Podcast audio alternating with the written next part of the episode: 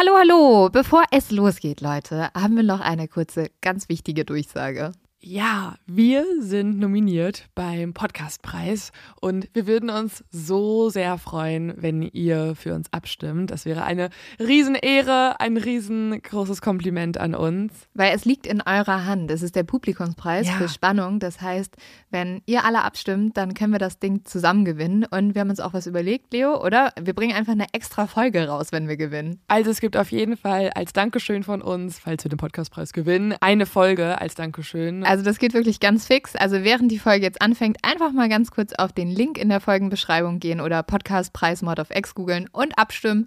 Dankeschön! Dauert nur wenige Sekunden und man muss sich auch nicht registrieren. Und jetzt geht's los mit der Folge.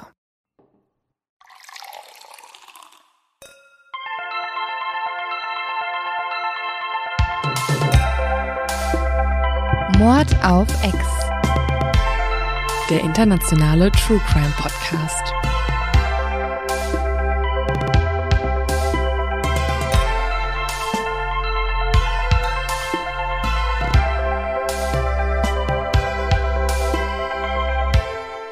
Hallo und herzlich willkommen bei einer neuen Folge Mord auf X. mit Lindschütze. Und Leonie Bartsch.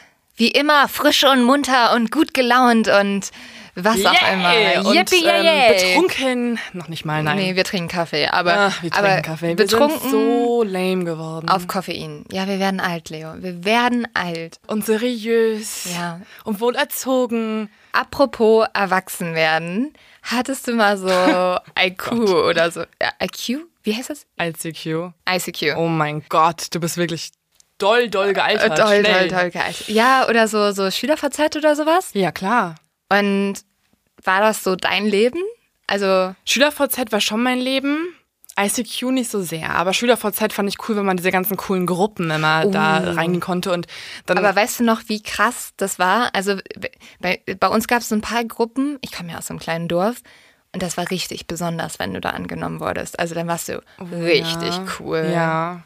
Es ist schon echt richtig schrecklich eigentlich, diese ganze Sache. Schon, ne? Dass es so Gruppen gibt, wo nur einige rein dürfen. Und dann wurden auch mega viele immer gemobbt über SchülerVZ und so. Also schrecklich eigentlich. Echt? Ja. Also so richtig. Ja, also keine Ahnung. Oder halt, äh, kein, man konnte auch auflisten, wer die besten Freunde sind. Mhm. Einfach, ich finde, keine Ahnung. Kinder sind schrecklich und genauso sind auch SchülerVZ und so schrecklich gewesen. Hast du mal so, also jetzt kriegen wir ja sowieso die ganze Zeit Hasskommentare, aber hast du mal damals, als du Jugendliche warst, hast du da irgendwie so böse Nachrichten mal bekommen? Nee, aber ich wurde mal irgendwann ausgeladen. Echt? Ja, und dann auch, ähm, also dann waren alle in dem Chat außer ich Mhm. und alle waren dann auch auf der Party außer ich. und ich war sogar erst eingeladen, dann wurde ich so richtig so, so persönlich ausgeladen, richtig so, hey nee, du kannst einfach nicht mehr kommen, wir sind zu viele. Und wurdest du auch, Und meine also, Mama hat das gehört und war so, den verklopp ich. okay, krass, dass deine, deine coole Mom, also vielleicht auch nicht, also je nachdem, hat sie die verkloppt? Nein, aber sie hat mir Verbot gegeben, diesen Menschen zu treffen, Okay, wow. weil sie meinte, er ist ein Arschloch. ähm, und wurdest Ich du weiß gar auch nicht mal mehr, ob du dich so, daran erinnern kann. Also, Mama, wenn du das gerade wieder hörst, ja, sie hat es am Küchenfenster gehört, weil ich wurde vor unserem Haus quasi ausgeladen. Auf dem Weg zum Schulbus. Oh Gott. Aber ja, Kinder sind gemein. Ich habe auch, also mittlerweile sind das meine besten Freunde und meine ältesten Freunde. Aber wir waren in der ersten und zweiten Klasse, waren wir sehr gemein zueinander. Und da hat mittlerweile wirklich eine meiner ältesten Freundinnen, hat damals zu mir gesagt so, nee, wir gehen heute einen anderen Schulweg und du darfst nicht mitgehen. Und dann musste ich alleine andersrum gehen und ich habe so bitterlich geweint. Oh mein Gott. Aber wurdest du auch mal so bei Facebook oder so ähm, defreundet? Also hat dir jemand sozusagen die Freundschaft gekündigt oder bei Instagram? das weiß ich nicht mehr. Nee, ich glaube nicht. Halt, ja, ehemalige Tinder-Dates. Ja, vielleicht. sowas, ne? Also, Ja. Sowas. Habe ich aber auch bei Leuten gemacht, muss ich sagen. Ich bin immer so, also wenn ich mich von irgendjemandem trenne, dann bin ich so, ich lösche die Nummer, ich lösche den Pro das Profil bei Facebook und auf Instagram, um dann nur wenig später zu sein, so, oh nein, jetzt kann ich ja gar Jetzt nichts brauchst du einen. Fake-Account, um alles weiterhin noch Ja. sehen zu können. Und dann halt die Leute, mit denen ich mich heute wieder sehr gut verstehe, bei denen bin ich dann wieder so angekrochen und dann hab, de, hab denen wieder eine Freundschaftsanfrage geschickt und war so, Oh, das ist immer ein bisschen hey, unangenehm. wollen wir doch wieder Freunde sein? Und sie haben sie netterweise angenommen, also alles gut. Hat das irgendeine Relevanz für den Fall? Ja. Oder ja. hattest du einfach gerade das so ein bisschen auf deinem Herzen? Ja. Wolltest SchülerVZ mal wieder besprechen mit mir und das auch noch on air? Nein, es geht in diesem Fall sehr viel um Social Media, aber erst nachdem wir über das zu dumm zum Verbrechen gesprochen haben. Oh natürlich.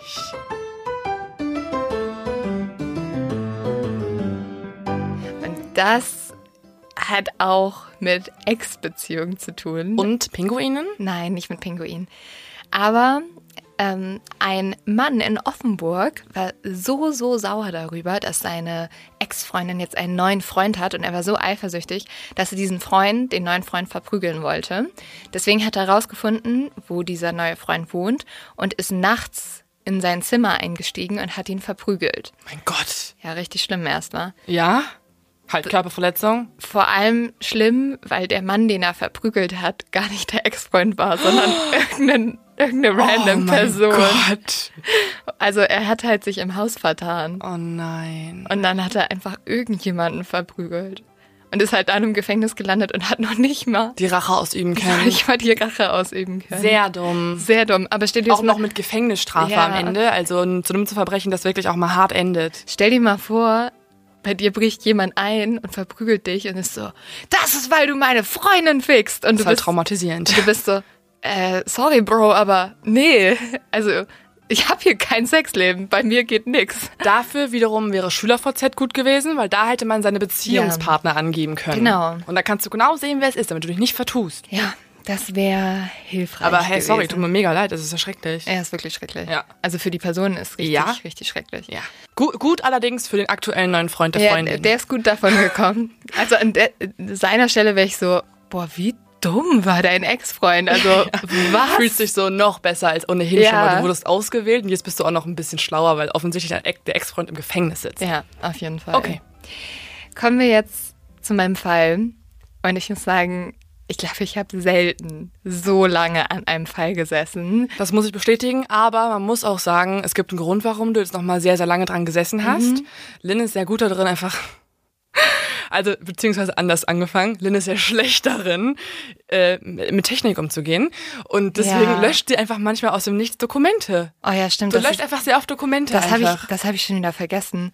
Also ich habe nämlich auch einfach, stimmt, ich habe einfach mein komplettes Skript einmal gelöscht. Das war so dumm. ja, das war dumm. Das war eigentlich das Und vor allen dumm Dingen, zum das war halt dann irgendwie das zweite Mal auch in zwei Wochen. Ja, das war super dumm. Aber andererseits ist dieser Fall, ihr werdet es merken, ähm, ja, sehr ungewöhnlich und ein bisschen kompliziert. Ich hoffe, so wie ich ihn euch erzähle, ich habe ja lang genug gebraucht, um ihn, äh, um reinzufinden, ähm, ist er nicht mehr kompliziert. Vielleicht, um das nochmal zu betonen, in diesem Fall hat am Ende der Staatsanwalt im Gericht gesagt, das wird das Dümmste sein, was du jemals gehört hast. Und es wird das Verrückteste sein, was du jemals gehört hast. Oha. Und in dem Sinne würde ich sagen, schauen wir uns das doch mal genauer an. Es geht diesmal nach Mountain City in Tennessee in den USA, mitten in den Bergen. Ich finde es einen sehr niedlichen Namen, muss ich erst mal sagen. Und in Mountain City leben nur etwa 2600 Menschen. Also es ist eigentlich ein kleines Dorf und jeder kennt jeden. Und wenn man in die Stadt hineinfährt, dann ist es so ganz romantisch und süß, weil als erstes sieht man ein rotes Schild, auf welchem steht Willkommen in Mountain City, deiner freundlichen neuen Heimat. Gott, finde ich irgendwie creepy. Es ist so wie so eine Stadt, die so ein bisschen zu sehr bemüht ist, Leute zu gewinnen. Ja, aber es ist halt wirklich so, so es ist auch eine Stadt, die so typisch amerikanisch ist, wie sie nur sein könnte. Ja. Und wo du eigentlich denkst, dass nichts passiert, weil Also wo auch die, die Bürgermeister und, und Entscheidungsgeber anscheinend nicht ganz so kreativ sind, weil ich finde, wenn du Berge hast und da eine Stadt reinbaust und dann einfach sagst, Mountain City, es ist halt nicht die Kreativleistung. Ja gut, aber darum geht's ja auch nicht. Okay, ne? sorry. Außerdem gibt's in dieser Stadt sowieso nicht so viel. Unter anderem gibt's keine öffentlichen Verkehrsmittel, deswegen besitzt jeder ein Auto. Und wie sollte es anders sein in der amerikanischen Countryside? Fast jeder besitzt auch eine Waffe. Ja. Es ist also, wie wir schon gesagt haben, eine typische, traditionelle amerikanische Kleinstadt wie aus dem Buche. In dieser typischen amerikanischen Kleinstadt wohnen seit kurzem Janelle Potter und ihre Eltern Barbara und Buddy. Buddy? Ja, Das also ist doch der offizielle Name, nein, Buddy heißt eigentlich Marvin, aber er wird von allen Buddy genannt. Und Buddy und Barbara verbringen die meiste Zeit damit, sich um ihre 27-jährige Tochter zu kümmern, was ja erstmal ungewöhnlich ist. Das liegt aber daran, also Janelle wohnt auch noch zu Hause, dass sie einen sehr niedrigen IQ hat von nur 72. Also damit bist du ja schon Und- unterdurchschnittlich. Unter, unterdurchschnittlich auf Ich glaube, jeden Fall. 100 ist durchschnittlich, oder? Mhm, genau. Und sie muss deswegen auch ab der vierten Klasse eine Sonderschule besuchen und bekommt deswegen nie einen richtigen Job und deswegen auch kein Einkommen und wird sozusagen von ihren Eltern weiter finanziert. Außerdem hat Janelle noch mehrere Krankheiten, also wie zum Beispiel Diabetes 1 und ist teilweise sogar taub. Und Sekunde, teilweise taub. Ist sie auf einem Ohr taub oder? Nee, also sie selbst sagt einfach, dass sie extrem schlecht hören kann. Und auch wenn also bei ihr so Hörtests gemacht wurden, stellt man halt heraus, dass sie nicht so gut hören kann wie andere Leute. Also wahrscheinlich bräuchte sie ein, Hörgerät. Okay, ja. Ja, hat sie aber nicht. Sie hat verschiedene Probleme, muss man sowieso sagen, ist auch immer sehr kränklich und ihre Eltern kümmern sich deswegen natürlich noch mehr um die Tochter. Die lassen die kaum alleine raus und alles, was ihnen wichtig ist, ist, sich um ihr Wohl zu kümmern. Ist das so ein bisschen so überfürsorglich? Oder Auf jeden? Fall. Okay. Nein, es ja. ist krass überfürsorglich. Man muss auch sagen, dass Janelle eigentlich noch eine ältere Schwester hatte, die ist aber ausgezogen, weil es sie so sehr gestört hat, dass sich alles nur um Janelle gedreht Oh, hat. ja. Also ähm, die Eltern sind auch sehr, sehr streng mit Janelle. Mhm. Und ja, sie, wie gesagt, sie lassen sie nicht mal alleine rausgehen. Also sie sind sehr übervorsorglich. Ja, und mit zwei, also mit 27 Jahren wäre es halt schon mal gut, wenn du auch alleine irgendwo hingehen kannst. Ja, aber das Ding ist halt, dass die ja denken, sie kann das nicht. Und sie ist dann verloren und das, das ist auch, was Janelle ihren Eltern so zeigt eigentlich. Aber ich meine, also wenn du ein IQ von 72 hast, ist es ja trotzdem jetzt nicht, also du bist ja trotzdem fähig, überall Ja. hinzugehen, alles zu tun. Gut, aber sie hat ja noch die Krankheiten dazu, Ja. ne? Buddy heißt, wie ich schon erzählt habe, eigentlich Marvin Potter Jr. und ist erst sieben Jahre zuvor, nämlich 2004, mit seiner Frau und Janelle nach Mountain City gezogen. Das ist ganz interessant, weil Mountain City ist ja so eine Kleinstadt, wo jeder jeden kennt und deswegen war es für die Familie super schwer, dort Anschluss zu finden. Aber sie haben sich offenbar von dem ähm, Schild bei der Einfahrt, willkommen in deiner neuen Heimat, da haben sie sehr sich, inspirieren da, lassen. Da haben sie sich inspirieren lassen. Ich muss sagen, Buddy ist mittlerweile in Rente. Er war aber sehr, sehr lange im Militär. Und er ist auch heute noch ein Waffennah. Also zum Beispiel steht auf seiner Windschutzscheibe ein Sticker, wo so steht Second Amendment, was ja dafür steht, dass Ja. jeder Amerikaner das Recht hat, eine Waffe zu tragen und sich zu schützen. Er so ein bisschen steht da, auf, steht da auch White Life Matters, weil es wird auch sehr passen. Es würde passen, steht da nicht. Also es steht noch National Rifle Association, die NRA ist halt die, die, die große Waffenorganisation. In die auch immer nach Shootings sagt, nein, es sind nicht die Waffen, es sind die Menschen. äh, auch sehr gefeiert von Trump übrigens. Aber so viel dazu. Ähm, außerdem trägt Buddy immer zwei Waffen bei sich. Er trägt eine am Gürtel und eine am Fußgelenk und manchmal schnallt er sich auch so einen Gürtel um wie in so einem Westernfilm, also so einem alten Cowboy-Film mit so Pistolen, die er so rausziehen könnte. Ist eine Waffe am Fußgelenk nicht ultra unbequem? ja, ja, wahrscheinlich. Also, Aber vielleicht ist es eine kleine oder er, also er trägt, glaube ich, auch so Boots und da kannst du die ja auch reinstecken. also er ist einfach wirklich ein Cowboy, oder tut so zumindest. Ja, er ist wie so, ein, wie so ein moderner Cowboy auf jeden Fall.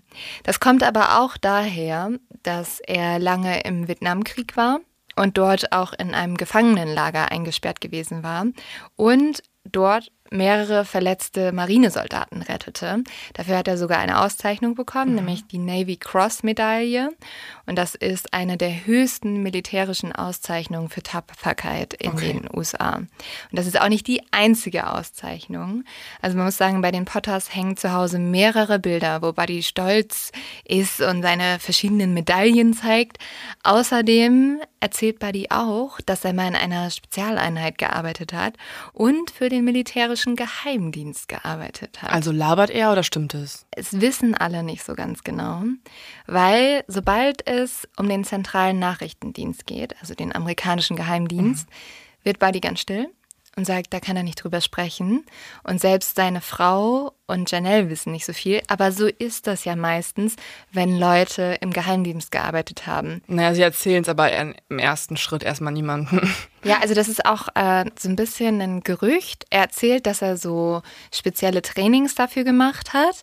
Und eigentlich ganz Mountain City vermutet, dass er bei der CIA war. Okay. Aber es ist nicht bestätigt. Also, aber auch ein bisschen ein Armutszeugnis, wenn du Agent bist und aber alle wissen das, so ist ein offenes Gerücht. ja, ja ähm, das hat vielleicht nicht so gut geklappt. Aber er, er ist ja auch nicht mehr ja, da. Okay. Für die Potter-Familie war es, wie ich schon erzählt habe, sehr, sehr schwer, sich in die neue Stadt einzufinden. Das liegt daran, dass die Einheimischen wirklich überhaupt nicht offen gegenüber Neuankömmlingen waren. Mhm. Also es ist wirklich so ein alteingesessenes Dorf und jeder, der da nicht Verwandte hat oder irgendwas, ist erstmal ein Fremder mhm. und gehört da nicht hin. Und das wird noch so ein bisschen dadurch verstärkt, dass die Potters auch von vielen als seltsam angesehen werden und deswegen niemand mit ihnen was machen will. Das hört sich alles sehr an wie bei Harry Potter. Ja, ich muss auch immer bei dem Satz Potters, ja. muss ich halt an Harry Potter denken. Es hat aber nichts damit zu tun, Leute. Ja.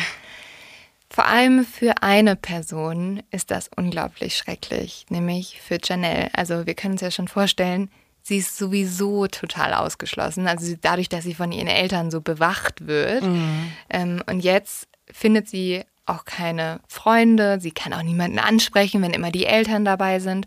Und der einzige Ort, wo sie jemanden kennenlernen kann, ist das Internet.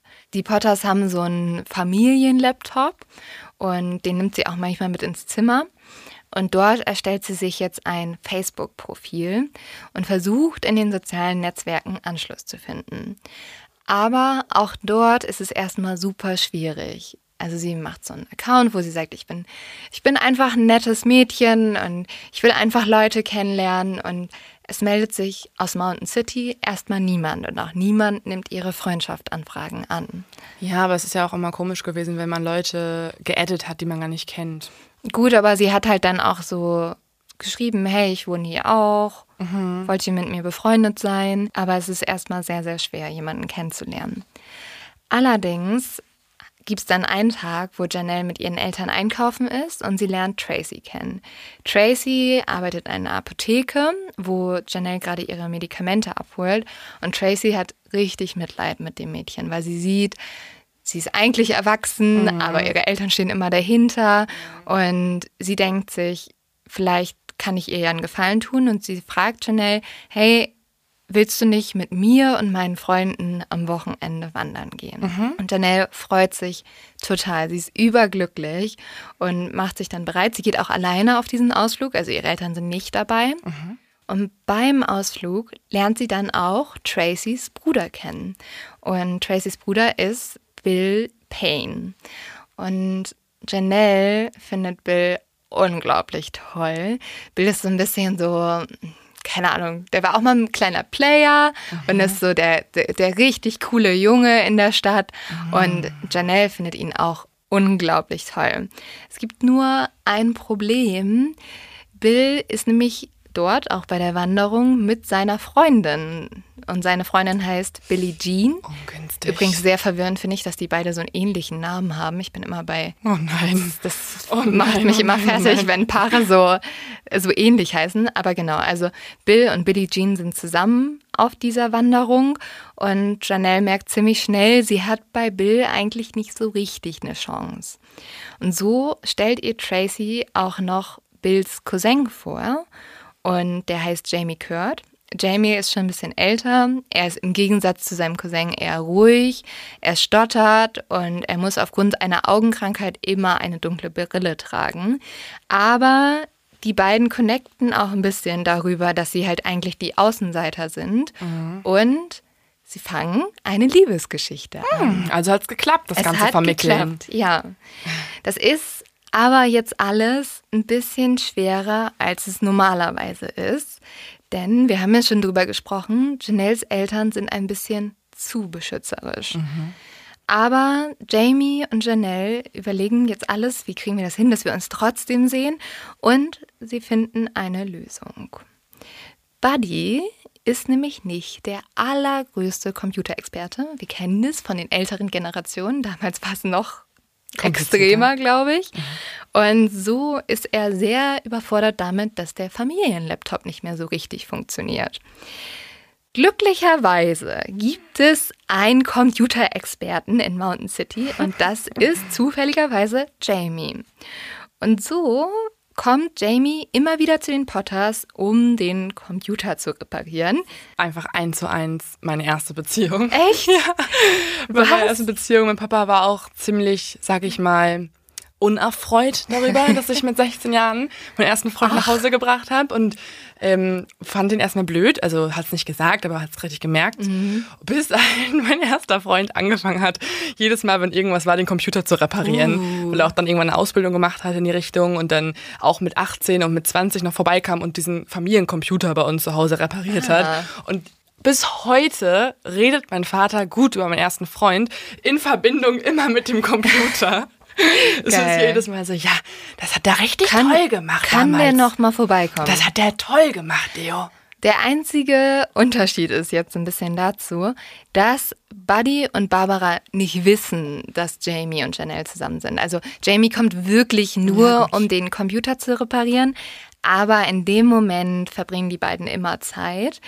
Es ist jetzt schon sehr auffällig, wie oft Jamie kommt. Wie oft der Computer dann doch Ja. noch mal ein Virus hat plötzlich. Ne, er sagt dann halt immer so, ja, ich müsste noch mal die Festplatte austauschen. Keine Sorge, ich kümmere mich um alles, wir kriegen das hin, bla bla bla bla. Und warum sagen die nicht, dass die was am Laufen haben? Trauen sie sich beide nicht? Nee, also Janelle hat richtig Angst vor ihren Eltern.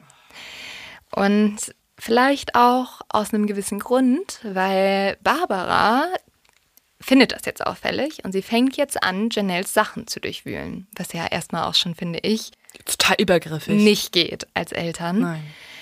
Und sie findet ein Prepaid-Handy, von dem die Eltern eigentlich nichts wissen. Dieses Prepaid-Handy hat Janelle von Jamie bekommen und die beiden haben dort auch immer miteinander geschrieben. Und Barbara ist jetzt entsetzt. Sie hat das Gefühl, Jamie würde ihre naive, süße, kranke Tochter ausnutzen.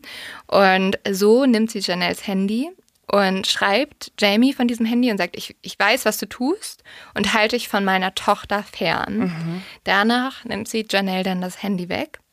Doch was Barbara nicht weiß, ist, dass Jamie Janelle bereits ein zweites Ersatzhandy gegeben hat. Also immer einen Schritt voraus. Immer einen Schritt voraus. Es erinnert mich so ein bisschen an äh, den Fall von Gypsy Rose, wo die Mutter ja auch Ja. auf keinen Fall wollte, dass ihre kranke Tochter jemals irgendwen trifft in ihrem Leben. Von dem Level, wie sie ihre Tochter beschützt, geht es schon in dieselbe Richtung. Es ist jetzt nicht ganz so extrem, aber klar, ja, ich habe auch viel an Gypsy denken müssen bei diesem Fall, auf jeden Fall. Jetzt vergehen sechs Monate und die Situation bei Jamie und Janelle entspannt sich. Also tatsächlich finden sich die Eltern irgendwann damit ab, dass sie zwei zusammen sind. Sie finden es immer noch nicht super, aber Immerhin, es, ja. es ist okay. Und Janelle ist erstmal super glücklich. Also sie hat einen Freund und sie hat auch online viele Freunde gefunden. Doch jetzt verändert sich was. Janelle bekommt nämlich auf einmal anonyme Hasskommentare auf ihrer Facebook-Seite. Die unbekannten Nutzer drohen Janelle, sie beschimpfen sie, sie sagen, sie ist irgendwie eine Schlampe, sie ist ein Miststück und sie gehen sogar so weit, dass sie ihr drohen. Also sie sagen, du alte Jungfrau, wir werden dich vergewaltigen, wir fuck? werden dir schlimme Sachen antun. Und Janelle ist jetzt natürlich super verzweifelt. Sie versteht nicht, wo kommen diese Leute her, was haben die gegen sie. Das geht ja auch über einen normalen bösen Kommentar hinaus. Es ist halt eine Drohung. Es ist eine Drohung, genau. Und sie wendet sich damit jetzt an ihre Mutter. Gemeinsam mit Barbara versucht Janelle jetzt herauszufinden, wer steckt hinter diesen Kommentaren. Und sie hat sehr schnell einen Verdacht. Sie glaubt nämlich, dass es Billie Jean ist, also die Freundin von Bill, den sie mhm. ja am Anfang so toll fand, weil Janelle vermutet, dass Billie Jean eifersüchtig auf sie ist, weil sie glaubt, dass Billie Jean denkt, dass Janelle besser aussieht. Also sie ist eifersüchtig auf ihr Aussehen sozusagen okay. und sieht sie als Gefahr an, dass ähm, Janelle ihr Bill wegnehmen könnte und deswegen ist sie so eifersüchtig und stachelt so gegen Aber sie. Aber Janelle ist doch mega glücklich mit ihrem Dude. Ja, da, da kommen wir gleich nochmal zu. Also ein anderer Punkt, warum, also eigentlich waren die ja alle befreundet, ne? Warum mhm. die sich so ein bisschen auseinandergelebt haben, ist, dass Janelle in den letzten sechs Monaten immer wieder in dieser Freundschaftsgruppe drin war und sie war einmal auf einer Party von Bill ist dann aber gegangen, weil ganz viele Drogen genommen wurden und es auch Waffen gab. Und aufgrund dessen entschied sie sich nicht mehr zu den Partys zu kommen. Und das war auch so ein Punkt, warum die Freundschaft zerbrochen ist. Also sie hat eine klare Grenze gezogen. Genau. Man muss aber auch sagen, um ganz ehrlich zu sein, dass, glaube ich, hinter dieser ganzen Sache auch ein bisschen was anderes liegt. Janelle, ich habe es ja am Anfang schon gesagt, fand Bill super toll und das hat sich auch nicht geändert, nachdem mhm. sie mit Jamie zusammengekommen ist. Und sie hat Bill immer wieder angesprochen, sie hat ihn angeschrieben bei Facebook. Und Janelles Eifersucht wurde besonders schlimm, als sie merkte, dass Billie Jean schwanger war von Bill. Oh. Und jetzt hat sie Bill immer mehr geschrieben und immer gesagt, hä, was, was soll das? Und Billie Jean war natürlich so, ey, was ist das für ein fucking Freak? Also mhm. die war natürlich nicht glücklich darüber, dass Janelle die ganze Zeit ihren Freund anmacht, von dem sie jetzt auch noch ein Kind kriegt und hat aufgrund dessen auch angefangen, sich mit Janelle anzulegen. Mm, okay, jetzt verstehe ich die Kommentare ein bisschen mehr. Wir auch wenn sie immer noch zu hart sind. Sie sind viel zu hart. Und wir können uns gar nicht vorstellen, was jetzt passiert. Nämlich über diese Geschichte bricht ein riesiger Facebook-Streit aus. Ein Facebook-Streit. Ein Facebook-Streit. Also erstmal ist es nur bei Facebook und es gibt so eine Seite von der Stadt, wo halt so, wo Leute Kommentare hinterlassen können. Und da wird Janelle auch richtig böse beschimpft. Genauso aber Billie Jean. Also die beiden, es ist ganz absurd, weil die beiden streiten sich online und es gibt immer so Leute, die jeweils den anderen zustimmen. Also okay. zum Beispiel bei Billie Jean sind das die anderen Freunde, die sie unterstützen. Mhm. Und bei Janelle sind es auch so Leute, die sagen so, hey, ja, also Billie Jean ist halt eine verdammte Schlampe. Mhm. Und es wird immer, immer schlimmer, sogar so schlimm, dass Janelle irgendwann ihrer Mutter beichtet, dass sie um ihr Leben fürchtet. Janelle hat jetzt Angst, sie will nirgendwo mehr alleine hingehen, sie blickt sich die ganze Zeit um und sie fürchtet sich unglaublich davor, mhm. dass ihr was passieren könnte, weil sie so viele anonyme Nachrichten auch bekommt, wo Leute ihr drohen, dass sie ihr etwas antun würden. Eines Tages kommt es dann so weit, dass ein Stein ihr Fenster zerschlägt und die Potters rufen dann sofort die Polizei. Ein mutmaßlicher Täter ist auch sehr schnell gefunden. Die gucken sich diesen Stein genauer an und auf dem Stein stehen zwei Namen, nämlich Billie Jean und Bill. Okay. Die Polizei reagiert aber nicht, weil sie sagen, es ist irgendwie ein bisschen komisch, dass jemand seinen eigenen Namen auf den Stein schreibt mhm. und sie nehmen es nicht ernst. Es kommt zu weiteren Vorfällen, die nicht nur bei Facebook stattfinden. Es wird zum Beispiel Zucker in den Tank der Potters gefüllt, ihr Truck wird zerkratzt und ihre Garage wird aufgebrochen. Und die Potters und Janelle gehen immer wieder zur Polizei und bitten um Hilfe, doch sie werden nicht ernst genommen. Mhm. Janelle reagiert jetzt online. Sie greift vor allem Billie Jean an, immer wieder bei Facebook, und sagt, du bedrohst mich, hör auf damit, lass es. Das Absurde ist jetzt, beide Seiten beschuldigen sich mit dem gleichen. Also Billie Jean und Janelle sagen beide, du tust mir nur böse Sachen mhm. an, du bedrohst mich, Aber lass mich in Ruhe. Ist es dann auch so, dass bei Billie Jean auch eingebrochen wird oder irgendwelche anderen Sachen auch physisch halt irgendwie da verändert sind? Also, soweit wir jetzt wissen, eigentlich nicht. Okay, also nur Janelle hat diese ganzen Vorkommnisse. Ähm, ja, also zumindest diese Sachen, dass eingebrochen wird, dass irgendwie Steine geschmissen werden oder so, das, das passiert nur bei Janelle. Mhm. Und die sind auch, also die Potters sind die einzigen, die zur Polizei gehen und sich anscheinend so schlimm bedroht fühlen und auch um ihr Leben fürchten, mhm. ähm, dass sie sich zu solchen extremen Schritten irgendwie gezwungen fühlen. Mhm. Schließlich kommt es so weit, dass Janelle und Billie Jean und auch Bill ihre Freundschaft auf Facebook löschen. Aber nicht nur das, auch alle Freunde von Bill und Billie Jean löschen Janelle auf Facebook. Und das können wir uns gar nicht vorstellen, ist für Janelle das Schlimmste, was passieren könnte. Für sie zerbricht eine ganze Welt. Diese Menschen waren eigentlich ihre Freunde. Jetzt haben sie sie verbannt und jetzt hat sie sogar Angst vor ihnen. Sie geht sogar zur Polizei und beschwert sich, dass sie bei Facebook gelöscht wurde. Und die Polizei ist halt so, ja, wir können jetzt hier nicht gegen Leute ermitteln, die dich einfach bei Facebook gelöscht haben. Außerdem hat sie die Leute auch vorher beleidigt, oder? Ja, also sie hat hauptsächlich Hasskommentare bekommen. Mhm, okay. Also und hat um ihr Leben gefürchtet, mhm. sozusagen. Das Schlimme ist, auch jetzt, wo diese Facebook-Freundschaft beendet ist, hören die Bedrohungen nicht auf. Janelle bekommt weiterhin Nachrichten und Leute sagen sogar, dass sie sie ermorden wollen. Janelle ist total verzweifelt und weiß natürlich nicht, was soll sie tun. Und dann bekommt Janelle eines Tages eine E-Mail von einem Mann, der ihr helfen will. Dieser Mann sagt, er ist von der CIA und er müsste sie warnen. In der Mail steht, du kannst mich Chris nennen. Alles, was du wissen musst, ist, dass ich zur CIA gehöre und ich Bescheid weiß. Du bist nicht sicher. Hm. Ist das ihr Vater? Mm ist nicht ihr Vater. Es ist ein anderer Mann von der CIA und Chris erzählt Janelle, dass er und sein Team schon länger Bill Payne beobachten und herausgefunden haben, dass Bill in einer gefährlichen Gang sei. Das heißt, Janelle hat sich einfach mit den falschen Leuten angelegt.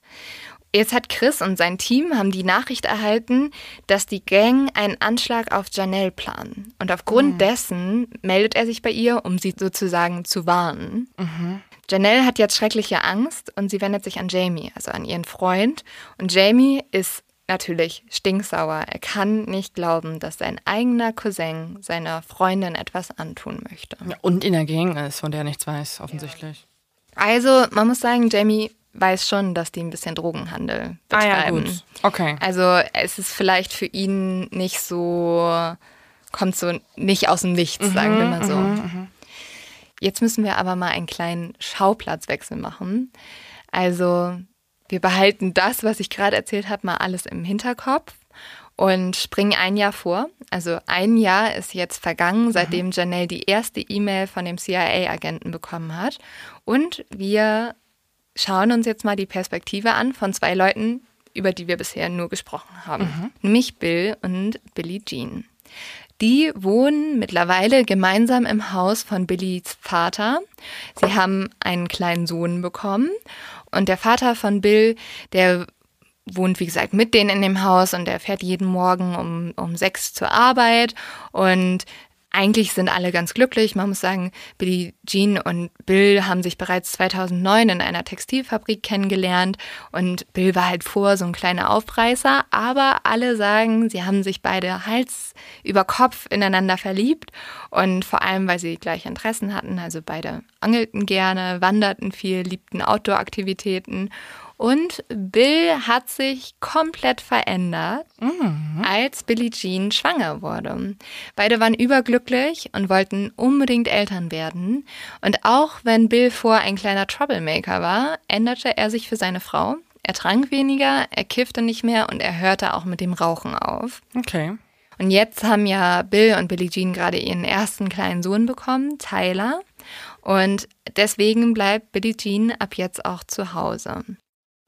Bill arbeitet immer noch in dieser Textilfabrik und fährt eigentlich jeden Tag gemeinsam mit seinem Freund Brad Osborne jeden Tag zur Arbeit. Genau so soll es eigentlich auch sein am 31. Januar 2012. Da kommt nämlich Brad, also der Freund mhm. von Bill, zum Haus und will ihn abholen. Das machen die um Benzin zu sparen und ähm, ja, um irgendwie noch ein bisschen Zeit zusammen zu haben. Und Bills Vater hat bereits das Haus verlassen. Also eigentlich sind nur noch Bill und Billie Jean und das Baby im Haus. Es ist jetzt etwa 7 Uhr morgens und die Sonne ist auch noch nicht aufgegangen.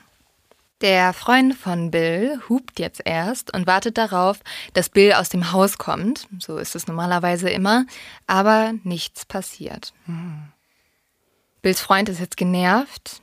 Er wird wahrscheinlich zu spät zur Arbeit kommen. Er geht aber trotzdem zum Haus und durch die Hintertür, die eigentlich immer offen ist. Das wissen auch alle, die Typisch die beiden gut kennen, ja. Als der Freund von Bill jetzt ins Haus geht, hört er zuerst einen Wecker. Das Läuten ist extrem laut und scheint nicht mehr aufzuhören. Dann hört er ein Baby schreien. Mm. Der Freund nimmt jetzt das Haustelefon und versucht damit, Bills Handy zu erreichen, doch niemand nimmt ab. Er überlegt jetzt, ob er ins Schlafzimmer gehen sollte und Bill wecken soll, damit sie halt zur Arbeit gehen können, aber ihm ist ein bisschen unwohl dabei, das Ehepaar in deren Privatsphäre zu stören. Also für ihn ist so das Schlafzimmer mhm. der Raum, wo halt das Ehepaar mhm. drin ist und da hat er nichts zu suchen. Er geht trotzdem zum Schlafzimmer und klopft an der Tür, aber niemand antwortet ihm. Und das versteht er jetzt als Zeichen dafür, Bill in Ruhe zu lassen und fährt wieder. Also er fährt ganz normal zur Arbeit. Doch Bill taucht den ganzen Tag nicht auf. Oh no, ich vermute etwas natürlich. Das ist ein ja. True Crime Podcast, ich vermute auf jeden Fall was. Ist nie ein gutes Zeichen, sagen wir so. Wenige Stunden später kommt noch ein weiterer Freund von Bill zum Haus. Dieser Freund heißt Roy und Roy hat immer seine Post zu Bill nach Hause schicken lassen und wollte diese jetzt abholen. Während Roy ins Haus geht, wartet seine Frau im Wagen. Auch Roy wundert sich jetzt, dass Bill weder auf das Klopfen noch auf seine Rufe reagiert. Er geht zum Schlafzimmer, um zu schauen, ob alles in Ordnung ist. Und jetzt fällt ihm direkt etwas auf. Vorm Schlafzimmer ist ein roter Fleck auf dem Boden. Und es ist Blut. Als Roy jetzt die Tür öffnet, sieht er zuerst Bill. Bill liegt nämlich mit dem Gesicht nach oben auf dem Bett. Er hat an seinem Hals einen langen Schnitt und im Gesicht auch mehrere blaue Flecken. Roy rennt jetzt natürlich sofort zu Bill und fängt an, ihn zu schütteln. Er hofft einfach, dass sein Freund noch lebt, aber nichts passiert. Er rennt jetzt nach draußen und holt seine Frau. Linda hat nämlich mal einen Erste-Hilfe-Kurs gemacht und versucht jetzt Bill wiederzubeleben, aber alles bringt nichts. Also Bill hat ja auch einen Schnitt über den kompletten Hals. Mhm. Er ist schon längst tot.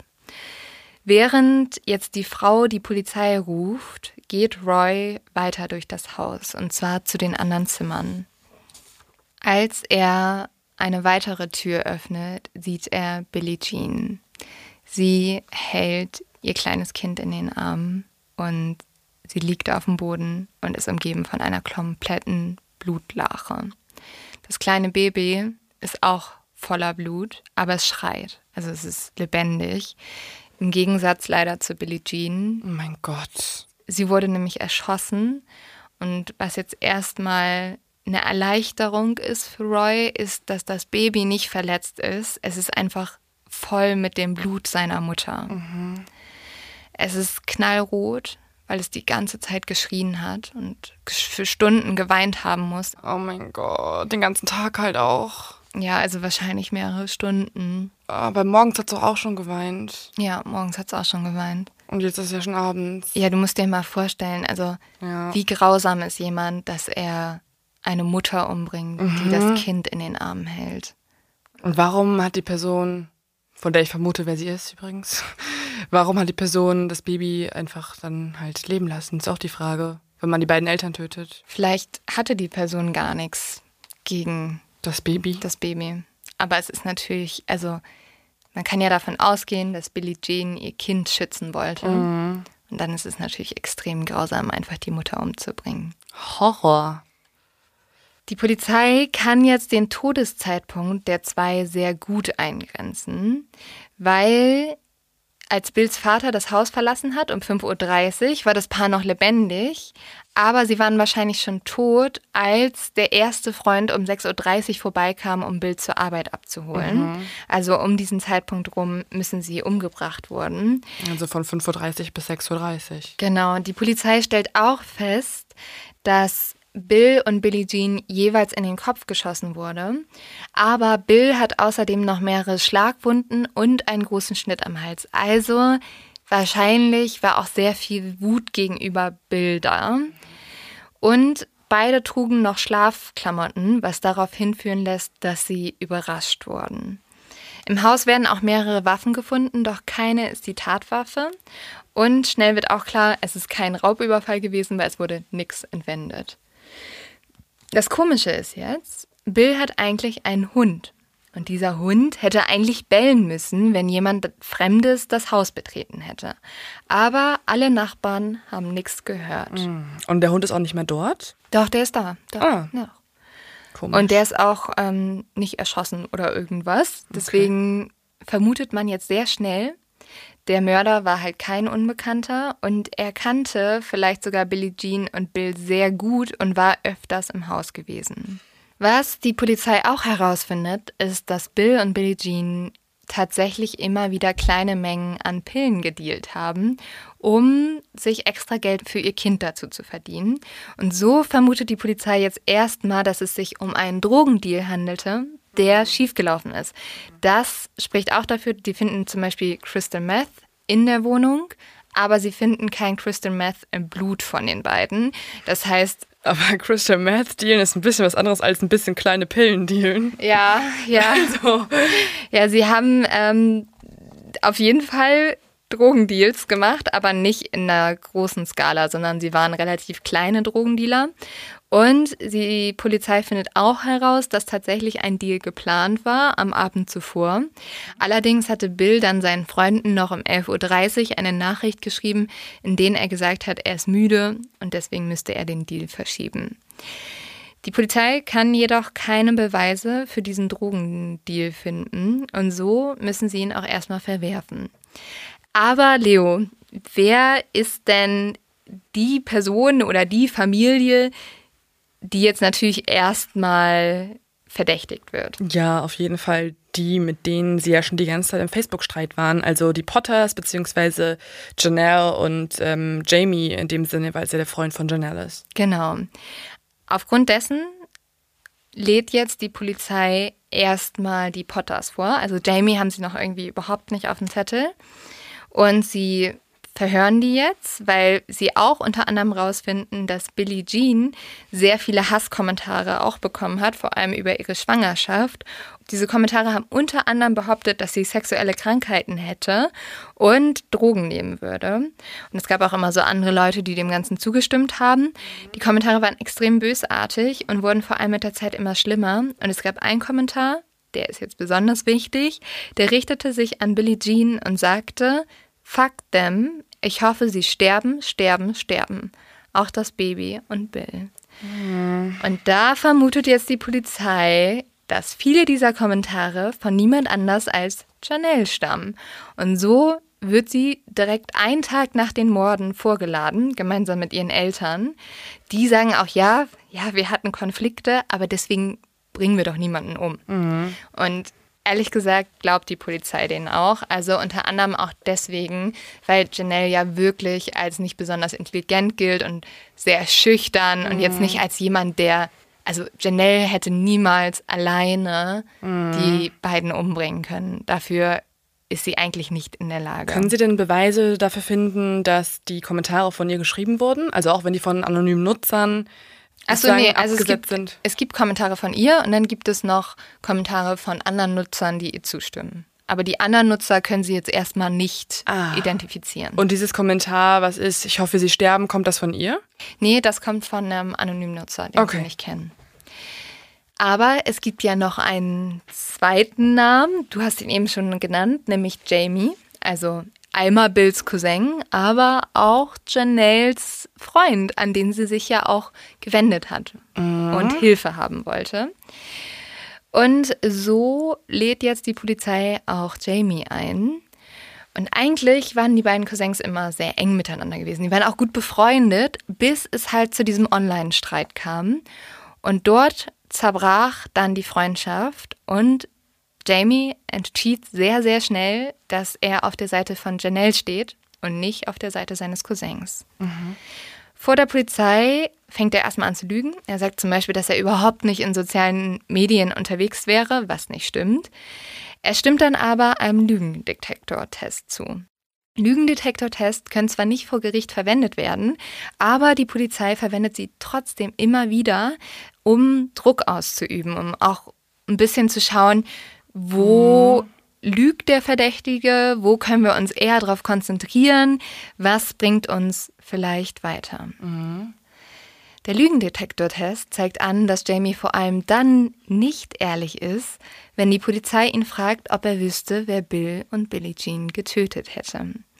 Allerdings wird der Polizei auch schnell klar, dass Jamie aber nicht derjenige ist, der den Auslöser gedrückt hat. Weil, wenn sie zum Beispiel fragen, hast du sie ermordet? sagt er nein. Und das stimmt. Okay. Laut des Lügendetektortests. Laut des Lügen Lügendetektortests. Der nicht vor Gericht verwendet werden darf. Ja. Okay. Aber das bringt der Polizei jetzt sehr viel, weil sie ändern ihre Taktik. Sie legen Jamie die Ergebnisse des Lügendetektortests vor und versuchen ihm vor allem gut zuzureden. Sie sagen, wir wollen dich gar nicht als Schuldigen darstellen.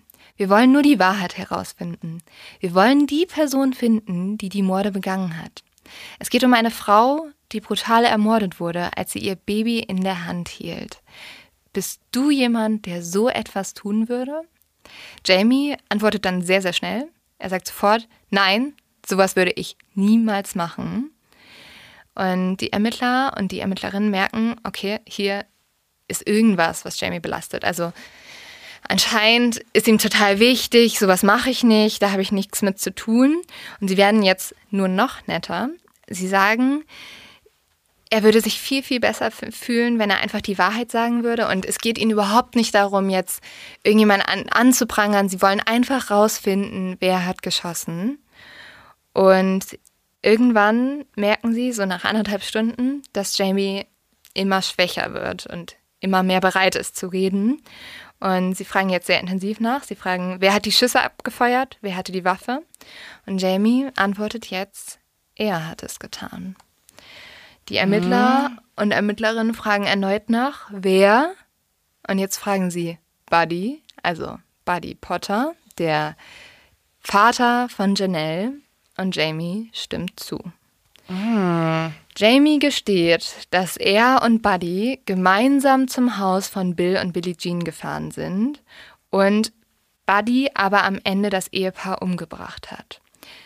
Jamie sagt, er habe nichts von der geplanten Tat gewusst. Er stand draußen und hat nur das Haus bewacht. Und als dann Buddy ihm eine Waffe gegeben hat, hat er sofort gesagt, ich töte niemanden. Aber daraufhin hat Buddy Jamie auch versichert, er müsste das nicht, er müsste halt nur Schmiere stehen. Jamie sagt auch, dass er nur mitgegangen war, weil er Angst vor Buddy hatte und dass er eigentlich Bill nie was hätte antun wollen, weil er war ja sein Cousin und ein Freund und alles. Ja, cool. Dann kannst du vielleicht irgendwie mal schnell den Notruf äh, absetzen oder irgendwie ja. dich halt da beteiligen dafür, dass es nicht passiert. Tun. Und jetzt braucht die Polizei ja eigentlich noch ein Geständnis von Buddy Potter. Also lassen sie jetzt Jamie Buddy anrufen. Und Jamie fragt ihn jetzt so ein bisschen so, hey, sag mal, ich wollte mich noch mal versichern, hast du eigentlich alles entsorgt? Also mhm. die Tatwaffe und so weiter und so fort. Und darauf murrt Buddy jetzt so ein bisschen zustimmt. Das ist alles, was die Polizei kriegt. Das reicht denen aber, um ihn zu verhaften. Okay, aber das ist ja auch schon eigentlich ein Geständnis, wenn halt er gefragt wird, hey, hast du die Waffe von der mhm. Tat, für die wir gerade vielleicht äh, verdächtig werden, ähm, entsorgen? Er sagt ja. Ja, ja gut. Ja, er sagt halt so, mm. also er sagt nicht ja, sondern er, er murrt so ein bisschen so. Ja, aber er sagt halt auch nicht nein oder ja. welche Waffe, sondern ja. Ja, er sagt voll. halt, hm, keine Ahnung. Und jetzt fängt es an, absurd zu werden. Nämlich während die Polizei darauf wartet, dass Buddy kommt, stellt Jamie eine Frage, die alle verwirrt. Er fragt, ist jemand vom CIA hier? Hm. Und die Polizei ist jetzt so, hä, warum sollte jemand vom CIA da sein? Und dann erzählt Jamie schon, dass ein CIA-Agent namens Chris die beiden kontaktiert hätte. Und er hätte auch gesagt, dass Janelle in Gefahr schwebe, die beiden Janelle beschützen müssten und dass das CIA ihnen den Rücken stützen würde. So, das ist jetzt alles, was die Polizei dazu weiß sie kriegen nicht mehr aus Jamie heraus. Und jetzt kommt Buddy. Sie fangen an, Buddy zu vernehmen und er gesteht ziemlich schnell die Morde. Er sagt, dass er aber Bill und Billie Jean nur umgebracht hätte, weil sie seine Familie bedroht hätten und er schreckliche Angst um seine Frau und vor allem seine Tochter hatte. Hat er auch einfach gar nicht auf die CIA dann vertraut? Weil die hatten ja angeblich ein Team, was die beschützen könnte. Ja, aber da kommen wir gleich zu. Also die CIA hat Buddy und Jamie konkrete Anweisungen gegeben, diese Tat zu begehen. Ah ja, okay. Buddy erzählt, es hört sich sehr, an. sehr merkwürdig an. Buddy erzählt außerdem, dass es Kopfgelder auf seine Frau und auf Janelle gegeben hat von über 3000 Euro und er sie deshalb nur beschützen wollte. Bill und Billie Jean hätten angeblich gedroht, Janelle zu entführen, sie zu vergewaltigen, weil sie eine Jungfrau ist, und dann ihren Kopf abzuschneiden. Er sagt ebenfalls, dass ein Mann namens Chris vom CIA seine Frau kontaktiert hätte und ihnen Anweisungen gegeben hat, was sie zu tun hätten, damit Janelle sicher ist. Seine Frau und Janelle hätten aber nichts von den Taten gewusst. Die hätte Buddy alleine mit Jamie gemacht. Nach den Geständnissen lassen die Polizisten jetzt Buddy seine Frau Barbara anrufen. Er fängt sofort an zu reden, sagt, hey, ich will, dass du es von mir als erstes weißt. Ähm, ich ich es getan. Aber, was jetzt sehr merkwürdig ist, Barbara widerspricht sofort. Sie sagt, hey, nee, das stimmt nicht. Du warst den ganzen Tag bei mir und sie ist halt auch überhaupt nicht verwirrt. Also normalerweise, wenn dich jetzt irgendwie dein Freund anruft und sagt, hey Leo, du sollst es von mir als erstes wissen, ich habe einen Mord begangen, bist du ja erstmal so, hä, was? Wovon ja. redest du?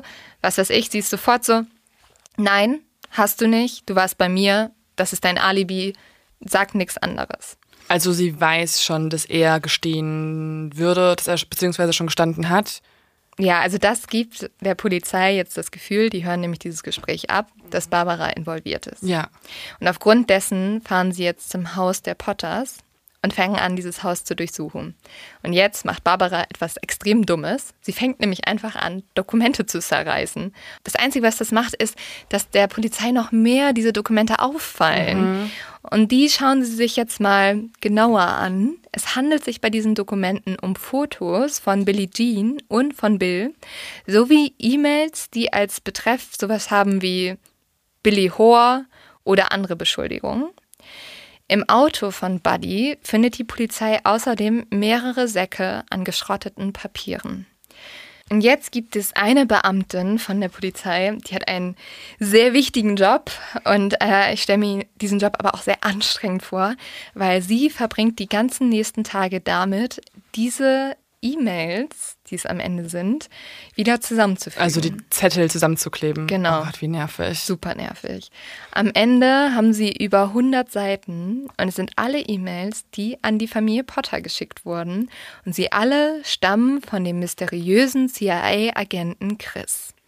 Oh, es ist so kompliziert. Ja, oder? Ja.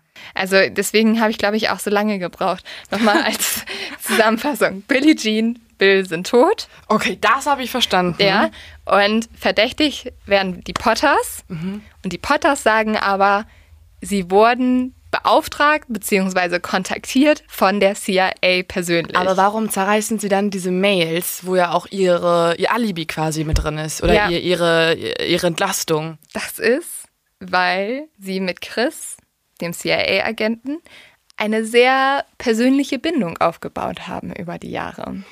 Ach, Was, Jahre sind vergangen? Ja, es ist jetzt mittlerweile ein Jahr vergangen, seit Christi das erste Mal kontaktiert hat.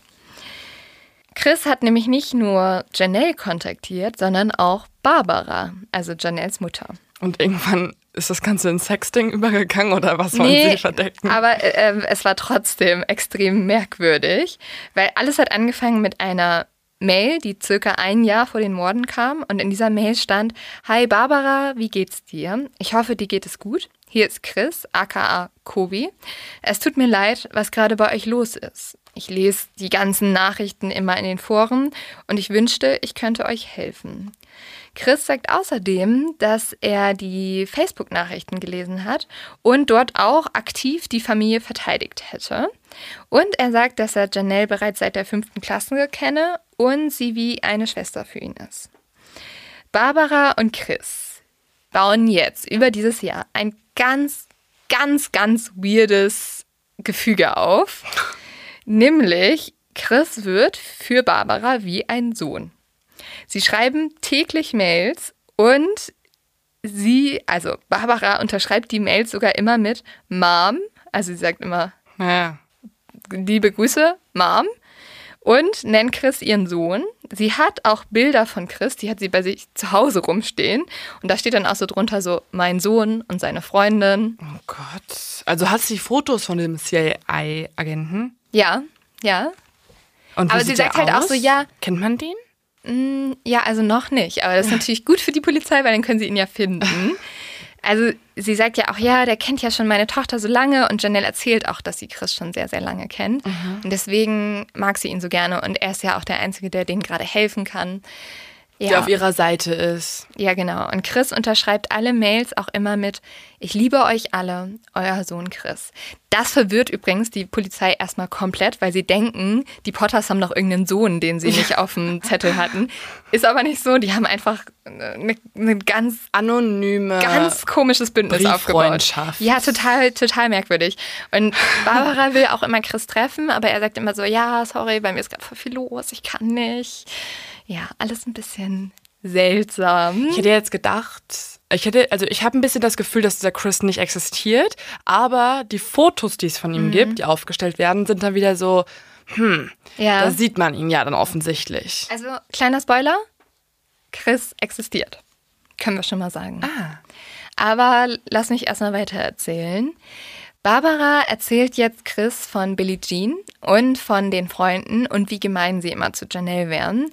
Und sie erzählt auch, Janelle hätte sogar eine, einmal eine Mail bekommen von einer Freundin von Billie Jean, in welcher so stand so, your ass is mine, you fucking bitch. Und auch so, dein Vater kann dich nicht beschützen, ich stehe über dem Gesetz, ich werde dich kriegen, du kleine Schlampe. Und diese Mails leitet sie halt Chris einfach weiter. Mhm. Und Chris stimmt jetzt Barbara zu. Er sagt, Billie Jean und Bill sind schreckliche Menschen und sie müssen etwas tun. Jetzt fängt es an, dass die Nachrichten von dem CIA-Agenten Chris und Barbara sich immer mehr um Gewalt drehen. Und Chris erzählt auch, dass er lange in New York und in Russland Menschen umgebracht hat und dass er das wieder tun würde. Also er macht es auch gerne, sagt er. Und vor allem, wenn die Menschen schlecht sind. Chris erzählt auch, dass er eigentlich am liebsten Billie Jean ermorden würde, Bill, all ihre Freunde und den Sheriff, der den Potters nie geglaubt hat. Mein Gott. Das hört sich nach einem richtig seriösen Agenten an. Ja, und Barbara stiftet ihn sogar mehr an. Also sie stimmt ihm immer mehr zu. Und sie erzählt auch, dass ihr Mann militärisches Training hätte und Chris dabei unterstützen könnte. Das ist übrigens für die Polizei jetzt sehr entscheidend, wenn sie das rausfinden in den Mails, weil das zeigt aktiv, dass Barbara von den Morden gewusst hat. Das zeigt übrigens auch ihre Google-Suche, weil sie hat zwei Wochen vor den Morden gegoogelt, kann man einem Mörder vergeben. Das ist ja komisch, wenn du nicht weißt, was passiert. Barbara sagt auch, dass Buddy bereit wäre, die Tat zu begehen und nur noch eine passende Waffe benötigt. Chris sagt dann kurz vor, ja, sorry, ich, ich kann es nicht machen, weil ich bin ja vom CIA und ich kann es nicht einfach irgendjemanden erschießen. Aber er versichert Barbara, dass das CIA Buddy den Rücken stützen wird. Außerdem schlägt Chris selber Jamie vor. Er sagt also, dass Janelles Freund Buddy dabei unterstützen könnte, Bill Payne und Billie Jean auszuschalten. Außerdem gibt Chris jetzt auch noch Barbara Tipps. Er sagt nämlich, sie sollen bitte zuerst Bill umbringen, weil, Zitat, he's really mean and an asshole. Also. He's really mean. Ja. Chris sagt außerdem, dass der Tod von Bill und Billie Jean die einzige Option ist, um dafür zu sorgen, dass Janelle sicher ist. Wenn Barbara und Buddy nicht dafür sorgen, dass Bill und Billie Jean tot sind, dann wird Janelle nie in Frieden leben können. Man muss auch sagen, Buddy liest das Ganze gar nicht am Computer, sondern Barbara druckt jede E-Mail für ihn aus und gibt diese E-Mail Buddy. Und diese E-Mails dann sind dann auch die E-Mails, die die Polizei gefunden mhm. haben. Jetzt kommen wir zu der großen Frage, die, glaube ich, sehr viel von eurem Chaos in euren Köpfen und deinem Chaos, Leo, mhm. auflösen wird. Nämlich, wer ist Chris? Who the fuck is Chris? Und arbeitet er tatsächlich für die CIA? Mein Tipp? Nein. nee, ich glaube er auch nicht. Ich glaube, für uns wirkt es alles auch so mega absurd, weil wir mit Social Media aufgewachsen sind und wir sofort so denken, so ja, wenn dir irgendein Typ schreibt, als ob so. Also wir kennen das einfach, dass Leute lügen online. Mhm. Aber man muss sagen, dass damals und vor allem ja, für Barbara war das noch so, ah, da hat mir jemand eine E-Mail geschrieben, ja, das, das wird schon stimmen. So. Mhm. Also da war man noch nicht so darauf trainiert, dass im Internet ganz viel Böses ist. Mhm. Die Polizei kann tatsächlich Chris finden. Und es gibt ihn wirklich. Also ich habe es am Anfang auch nicht gedacht. Und er ist auch tatsächlich mit Janelle zur Schule gegangen. Aber jetzt wird spannend. Die Polizei fährt nach Delaware, wo Chris bis vor kurzem auch für die Polizei gearbeitet hat. Doch als sie ankommen, erzählt Chris eine etwas andere Geschichte. Es stellt sich nämlich heraus, dass Chris keine einzige E-Mail an die Potters geschrieben hat. Er hat auch Janelle nie als kleine Schwester angesehen, sondern fand sie eigentlich immer sehr, sehr komisch und hat sie eher ignoriert. Janelle hat einmal Chris eine Freundschaftsanfrage bei Facebook geschickt, aber Chris hat diese dann ignoriert. Er hat auch Janelle seit der Schulzeit nicht mehr gesehen. Die Polizei findet raus, dass all die Fotos, die bei den Potters hängen und die Barbara My von son. Chris hat, ja, die sind teilweise aus Facebook rauskopiert mhm. und teilweise zeigen sie Männer, die Chris zwar ähneln, aber die gar nicht Chris sind. Okay, kompletter Catfish. Ja.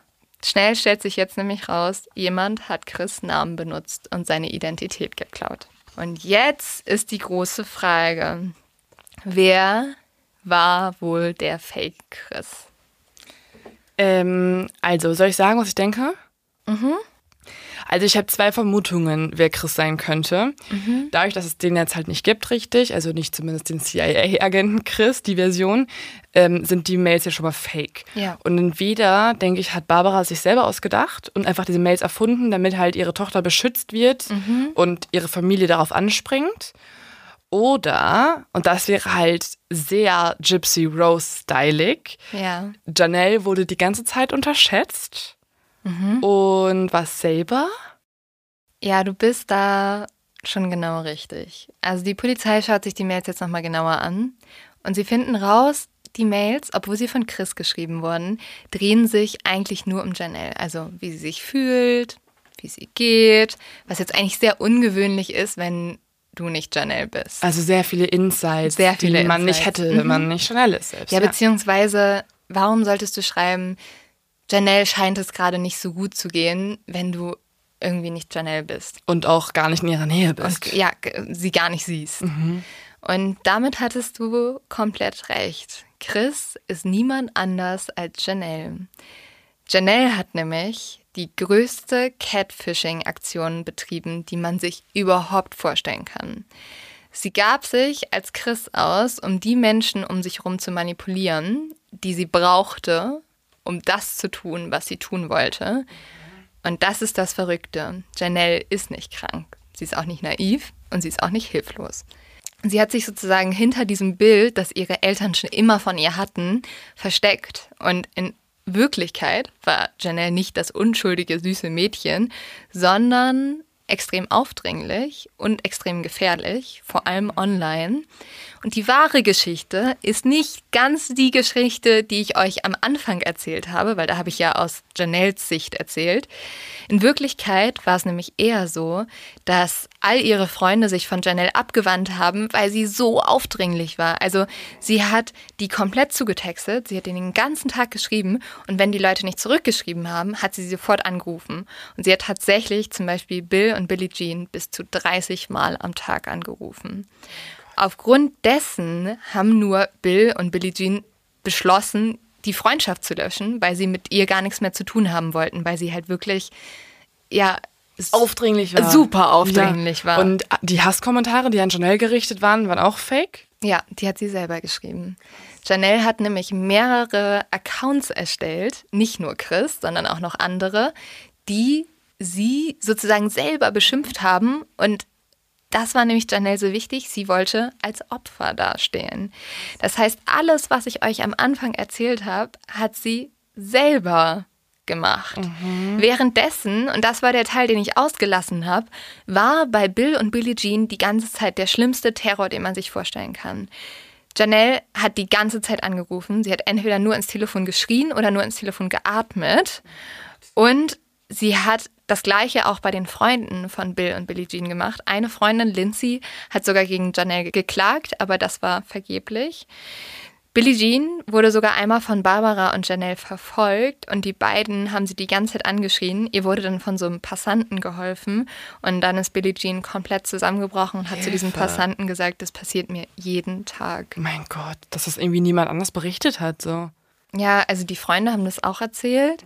Aber natürlich, also dadurch, dass Janelle so schlimm zu Billie Jean und Bill war, haben die dann auch manchmal auf Facebook so gesagt, hey, du verrückte Schlampe, lass uns einfach okay, in Ruhe. Ja, ja. Aber diese Todesdrohung, die hat Janelle alle selber mhm. geschrieben. Da hat niemand gedroht, sie zu vergewaltigen. Also einfach ein richtig manipulierendes Missstück. Ja. ja. Hat sie damit auch selber geschossen oder war es trotzdem ihre Familie?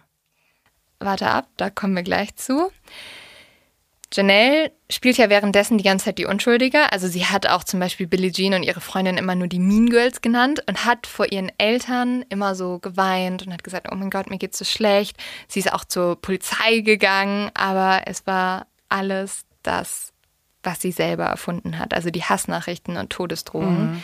Sie hat auch diese Fake-Accounts erstellt und sie hat zum Beispiel diesen Stein, der ins Haus geworfen wurde, hat sie selber geworfen. Ja, ich habe mich schon gefragt, warum sie sonst ihren Namen drauf geschrieben genau. Ja. Ne? Also, das wäre dumm. Man muss sagen, Janelle hat trotz allem die Morde nicht begangen. Also zumindest nicht direkt, sondern sie hat ihre Fake-Identität Chris verwendet, der CIA-Agent, um Menschen, die sie leicht manipulieren konnte, mhm. nämlich ihren Vater und ihren Freund, dazu zu kriegen, die Tat für sie zu begehen. Krass, wie manipulativ erfolgreich sie auch waren, ne? dass sie Voll. halt drei Menschen manipuliert und noch nicht mal, also klar, ihre Eltern, aber auch noch halt eine Person außerhalb ihrer Familie und die zu Mördern werden lässt durch nur ein paar Worte und äh, Emotionen. Es ist verrückt. Sie hatten natürlich auch einen sehr starken, zumindest Online-Charakter erfunden, der ja den Leuten immer gut zugesprochen hat und gesagt hat, ja, also wir vom CIA finden das in mhm. Ordnung. Es ist, ich finde es extrem klug, was sie gemacht hat.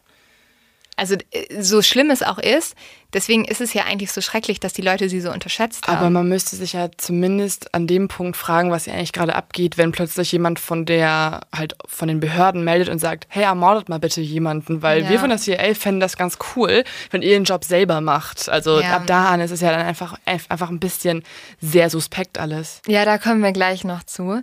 Ich würde euch einmal ganz kurz, weil wir das Wort jetzt schon so oft benutzt haben, erklären, was Catfishing überhaupt ist, weil mhm. das ist so ein Begriff, den wir so um uns schmeißen. Catfishing bezeichnet eine Person, welche sich im Internet als jemand anders ausgibt. Also das heißt, jemand nimmt, wie auch Janelle, eine Fake-ID an und klaut eine bereits existierende oder eine erfundene Persona. In der normalen Welt passiert das relativ häufig bei Dating-Profilen. Also zum Beispiel bei Tinder, dass Leute Bilder nehmen, die ihnen gar nicht gehören. Mhm. Und eigentlich sind sie 50 und was weiß ich was.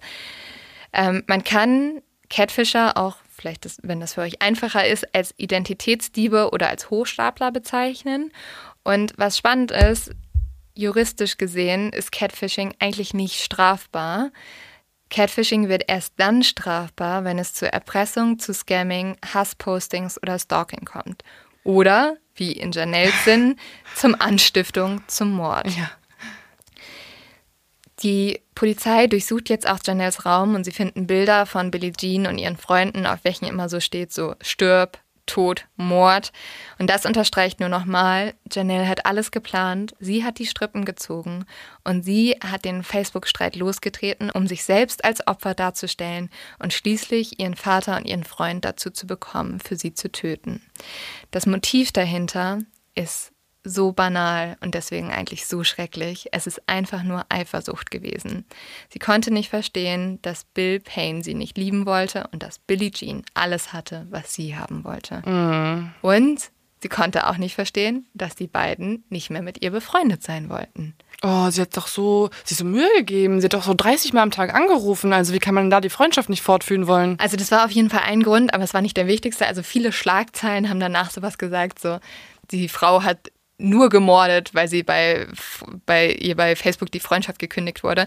So war es jetzt am Ende auch nicht. Geil, wie manche Zeitungen es dann vereinfachen und dann halt die Tabloid Press dann daraus macht. Freundschaftsanfrage nicht angenommen, Mord. Mord, genau.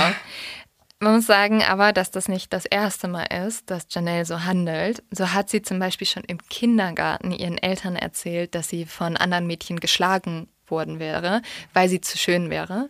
Und ähm, das hat sie sich aber auch komplett erfunden. Und Janelle hat ja eine ältere Schwester, und die ist ja, wie gesagt, ausgezogen. Und die erzählt vor Gericht auch, dass Janelle schon immer sehr manipulativ war und früher zum Beispiel auch behauptet hätte, sie hätte Krebs oder Ohnmachtanfälle vorgetäuscht hat, um Aufmerksamkeit zu erhalten. Und das lässt jetzt eine weitere psychologische Krankheit hervortreten, die relativ spannend auch ist, weil Janelles Schwester behauptet auch, dass alle Krankheiten, die Janelle zu haben scheint, nicht wirklich da sind. Zum Beispiel die Taubheit und das Diabetes und dass die eigentlich nur von Janelle erfunden wurden, um Beachtung zu finden. Mhm. Und das Syndrom dafür heißt das Münchhausener Syndrom. Und es ist eine psychische Störung, bei der die Patienten Erkrankung vortäuschen oder absichtlich abrufen. Und es geht nur darum, dadurch halt mehr Aufmerksamkeit zu erhalten. Und das war ja bei Janelle so. Also sie mhm. hat extrem viel Aufmerksamkeit von ihren Eltern deswegen bekommen. Ja, ihr ganzes Leben bestand aus Lügen. Die Frage ist jetzt natürlich, ist die Schuld nur bei Janelle anzusehen? Und was ist zum Beispiel mit Barbara? Also ihre Mutter hat ja mit Chris über ein Jahr geschrieben und du hast es schon gesagt. Also jemand, der bei klarem Verstand wäre, müsste eigentlich merken, dass ein CIA-Agent sich erstens nicht mit der E-Mail-Adresse deiner Tochter meldet. So war das nämlich. Echt? Alle Mails kamen direkt von Janelles E-Mail-Adresse. Da, das hat Chris so begründet, dass er gesagt hat, ja, er könnte nicht auf dem direkten Wege schreiben. Wie schlecht ist ja, das denn? also es ist eigentlich super, super schlecht. Ähm, sorry, aber das ist halt einfach mega dumm. Und zweitens müsste dir doch auch klar sein, dass ein CIA-Agent nicht so Sachen, also der hat zum Beispiel immer geschrieben, so, ich habe heute wieder die dreckige Schlampe gesehen. Und so schreibt ja eigentlich nicht ein CIA-Agent. Ja. Deswegen fängt auch die Polizei ziemlich schnell an, die Rolle von Barbara zu hinterfragen.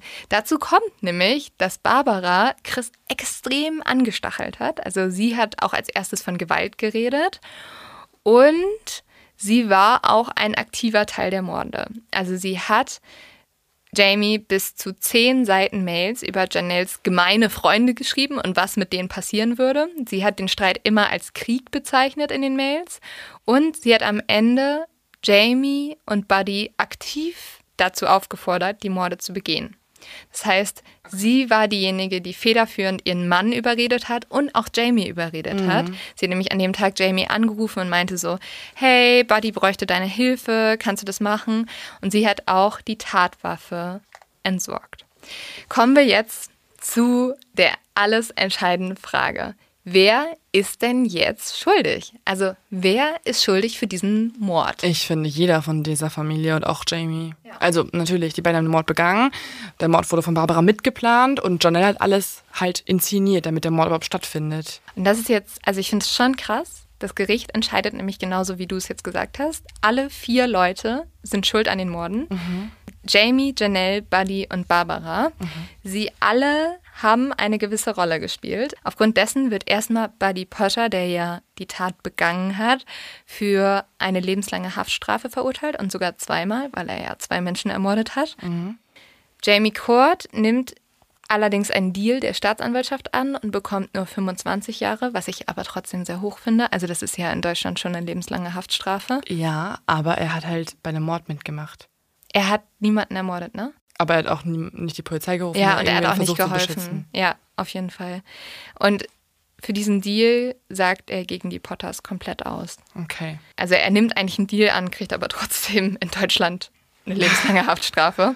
Gut, aber das ist trotzdem halt vielleicht ganz geil, dass du halt nicht die Todesstrafe bekommst, weil das könnte ja auch passieren. Ja, aber keiner von denen hat die Todesstrafe mhm. bekommen. Und jetzt, das finde ich erstmal auch sehr erstaunlich, aber absolut fair, nämlich 2013 werden Janelle und Barbara ebenfalls verurteilt. Und sie werden beide als die Masterminds hinter den Morden bezeichnet und werden deshalb als genauso schuldig wie die Männer angesehen. Und beide bekommen ebenfalls eine doppelte lebenslange Haftstrafe. Krass, ja, aber ja, muss man halt auch machen. Also ich. finde es schon, bei Barbara finde ich es extrem, aber gut, sie hat halt diese, also weil sie wurde ja auch manipuliert, aber sie hat halt so heftig die Morde geplant, dass sie halt wirklich eigentlich auch total mitschuldig ja, ist. Eben, genau. Ja. Und sie hätte ja auch die Polizei einschalten können ja. und sagen können, übrigens, wir haben jetzt hier so einen Chris, der schreibt aber von der E-Mail meiner Tochter.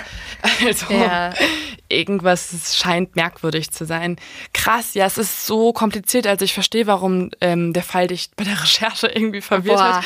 aber allein, andererseits allein als es war Billy, Billy Jean, Billy, Billys Vater und Bob, Bob, Bob, Bob.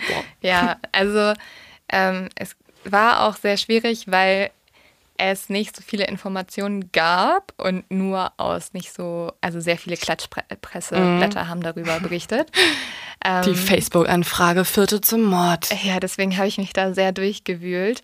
Aber ich muss schon sagen, also am Ende ist es wirklich der absurdeste Fall, den ich jemals gehört habe. Ja, es ist richtig heftig, also, wie du viele Leute einfach da reinkriegst und das Ganze. Und halt wirklich, also man muss schon sagen, am Ende also klar, die Eltern waren auch überbeschützerisch und sind viel zu weit für ihre Tochter gegangen, viel zu weit.